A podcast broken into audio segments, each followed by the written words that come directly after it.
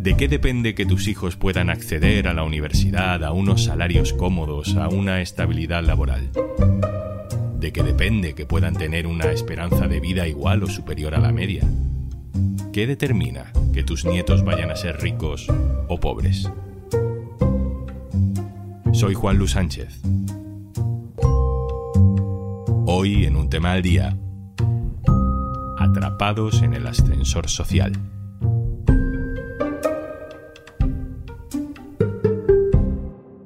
Una cosa antes de empezar. Hola, Juanjo de Podimo otra vez por aquí. Oye, ¿todavía no has probado nuestra aplicación Podimo? Entra en podimo.es barra al día porque te regalamos 60 días gratis. Dos meses gratis para escuchar los mejores podcasts y audiolibros. En Podimo.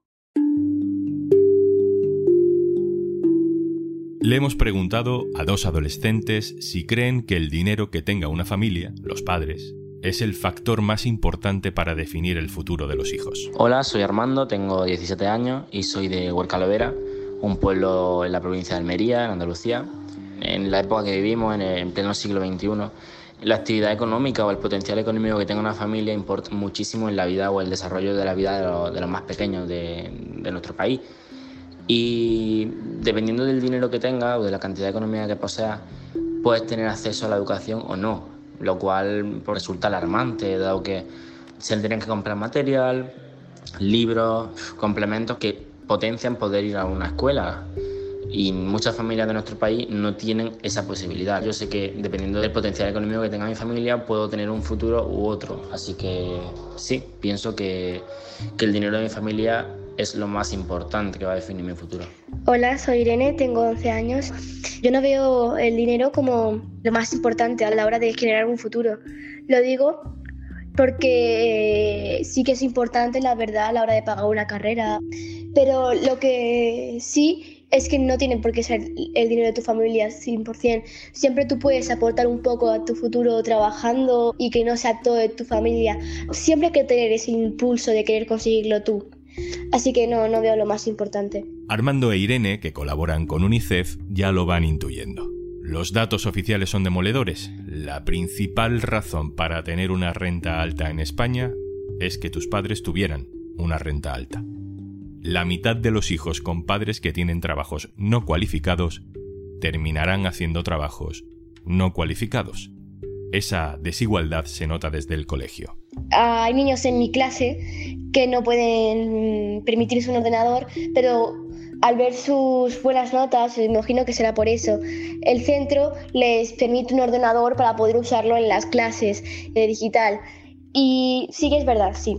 Se ha visto diferencia económica, ya sea por lo del tema de digital o por muchos más temas. Tengo amigos que durante un tiempo han, han tenido dificultades, no han podido mm, tener la ropa que querían o simplemente comprarse la comida del mes sus familias pues realmente lo pasaban mal.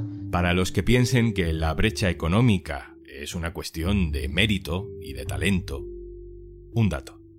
Si sacas malas notas y eres pobre, tienes solo un 10% de probabilidades de llegar a la universidad. Si sacas malas notas y eres rico, el 65% acaba teniendo sueldos de directivo. Se ha celebrado el Día de la Infancia y hoy queremos hablar de cómo la pobreza se hereda y el éxito también. Gaby Jorquera, asesora del Alto Comisionado para la Lucha contra la Pobreza. Hola. Hola. Gaby, según la plataforma de infancia, tenemos los peores datos de pobreza infantil de los últimos cinco años. Un tercio de los niños y niñas están en esa situación por las características de la sociedad española, ¿cuánto tiempo pueden tardar en salir de ahí? Pues mira, Juan Luz, según la OCDE, que en 2018 dedicó un informe a revisar el funcionamiento de nuestro ascensor social, una persona que nace en un hogar con bajos recursos económicos necesitaría al menos cuatro generaciones, es decir, alrededor de 120 años para poder alcanzar el nivel de renta medio de la sociedad en la que vive. Eh, hay dos ámbitos que funcionan como buenos indicadores para poder medir este funcionamiento más lento que está teniendo nuestro ascensor social. Eh, y estos son los datos que daba la OCDE en este informe. Eh, mientras que 7 de cada 10 hijos de padres con estudios universitarios logran también completar los estudios universitarios, solo 2 de cada 10 hijos de padres con bajo nivel educativo logran terminar estudios universitarios. Si miramos en términos ocupacionales a qué dedicamos nuestra vida laboral, vemos que mientras que en el conjunto de la OCDE solo un tercio de los hijos de trabajadores manuales son también trabajadores manuales, en España es la mitad. Lo que observamos en nuestro país es que tanto el nivel educativo como el nivel ocupacional se hereda el nivel de estudios que vas a alcanzar, el tipo de ocupación que vas a tener a lo largo de tu vida, dependen en una parte muy importante de en qué tipo de familia has nacido. Esto que es algo que no decidimos, que es algo fuera de nuestras aptitudes, de nuestra voluntad, incluso de nuestras decisiones, no determina, pero condiciona de una manera muy importante eh, el nivel de, pues, de éxito o de fracaso que tanto en lo educativo como en lo ocupacional vamos a tener a lo largo de la vida. Esto supongo que es algo que ha pasado siempre en España. No, de hecho no ha sido siempre así. En décadas anteriores España mostró niveles de movilidad social ascendentes muy, muy importantes. Eh, las generaciones nacidas en los 20, 30, 40 tenían un nivel educativo mucho más bajo sustantivamente más bajo que la media eh, europea. Sin embargo, los hijos de esa generación, que son quienes tienen ahora 40, 50, 60 años, alcanzaron un nivel educativo muy superior al de sus padres y que se acerca muy similar a los de la media europea. Este movimiento eh, social ascendente tan importante que pudimos ver en nuestro país hace algunos años es lo que se ha empezado a ralentizar. Más o menos a mediados de los 90 empezamos a ver cómo este ascensor social empieza a funcionar cada vez peor lo que vemos hoy es que nuestro país tiene una movilidad social a través de las generaciones que es baja, que está mal distribuida y que afecta sobre todo a aquellos que vienen de hogares pobres y a aquellos que vienen de las comunidades autónomas menos ricas.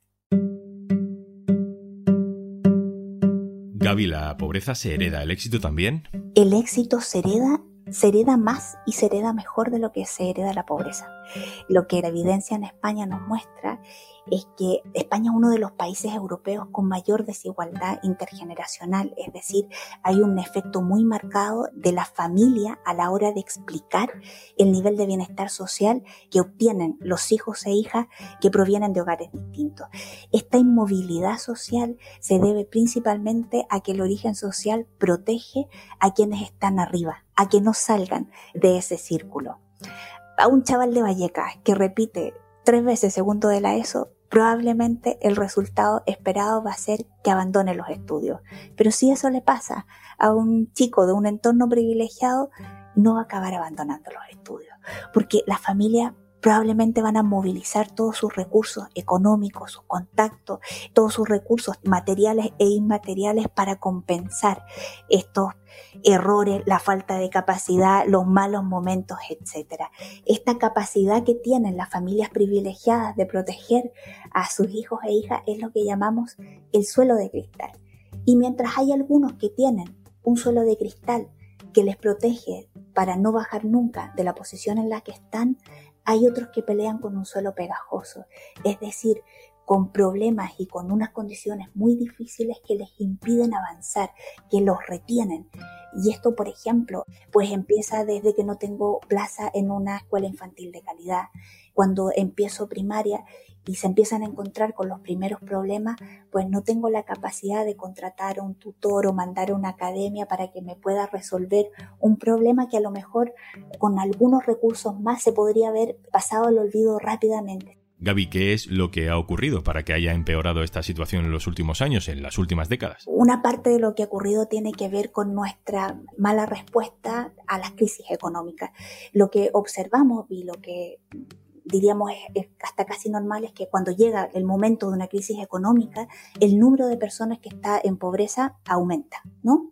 Pero deberíamos esperar que cuando una crisis económica se va, y la economía vuelve a funcionar normalmente, pues la cantidad de personas que están en pobreza debería también disminuir. Este segundo movimiento en España no lo observamos de una manera tan ágil y eso va dejando un pozo que se va acumulando a lo largo de las generaciones. Hasta antes de la crisis del 2008 veíamos este movimiento, pero a partir de la crisis de 2008 empieza a ser igualmente fácil entrar en pobreza, pero mucho más difícil salir de ella. Y esto nos muestra que hemos tenido unos mecanismos de protección ante la pobreza muy débiles. Cuando hablamos del ascensor social, tendemos a pensar principalmente, eh, como decíamos al principio, en el sistema educativo, en el acceso a la universidad. Esto que hablamos muchas veces, en España sobre todo, de el hijo del obrero que va a la universidad, que se licencia como abogado, como médico. Pero yo sé que tú pones el acento en la primera infancia, en las escuelas infantiles, lo que de toda la vida hemos llamado guarderías. ¿Por qué? Pues sí, la primera infancia es una etapa enormemente importante. El tipo de estimulación cognitiva que se tenga a estas edades va a afectar a lo largo de la infancia y a lo largo de la vida. El poder asegurar que todos los niños y niñas tengan acceso a una escuela infantil de calidad es importante, pero es que el efecto que tiene el poder asistir a una escuela infantil de calidad es mucho más importante para aquellos niños y niñas que vienen de entornos desfavorecidos, que no van a tener unos entornos que sean cognitivamente estimulantes. Ese tipo de, ese tipo de recursos, ese tipo de input los entregan las escuelas infantiles. El problema es que en España hemos concebido las escuelas infantiles más como una herramienta de conciliación de los padres que como un derecho de desarrollo de los niños. Y esto pues ha tenido consecuencias. Si vemos, por ejemplo, en el tipo de requisitos que se pide para entrar a una escuela infantil, se prioriza a aquellos hijos e hijas de padres que están trabajando. Sin embargo, los hijos e hijas de aquellas personas en paro o como habíamos hablado con trayectorias laborales más quebradas tienen exactamente la misma necesidad. Cuando miramos el impacto de experimentar pobreza en la infancia, lo que vemos es que ese impacto va a ser mayor cuanto antes se experimente la pobreza. Las escuelas infantiles son una manera de llegar cuanto antes. Y sabemos que cuando hablamos de pobreza infantil y del impacto de la pobreza infantil, cuanto antes lleguemos va a ser mejor.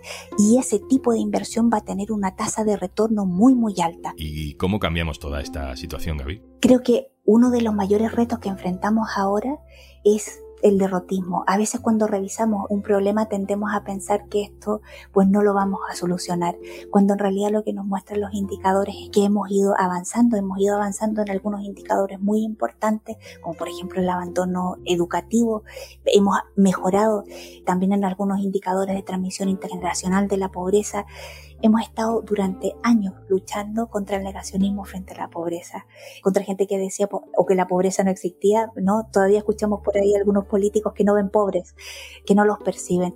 Y ahora creo que es importante también para quienes estamos profundamente comprometidos con una sociedad más justa, que no nos dejemos desanimar, porque tenemos evidencia que nos muestra el tipo de políticas que debemos implementar estamos implementando y yo creo que se han hecho esfuerzos muy importantes, por ejemplo, en la ampliación de la escuela infantil, de aumentar las plazas públicas en la escuela infantil, con una mejora en las políticas de transferencia de renta a los hogares más pobres. Es decir, estamos avanzando. No nos dejemos vencer por el derrotismo, así que retroceder nunca, rendirse jamás. Gaby Jorquera, asesora del Alto Comisionado para la Lucha contra la Pobreza. Un abrazo, gracias. Gracias a vosotros, ha sido un placer.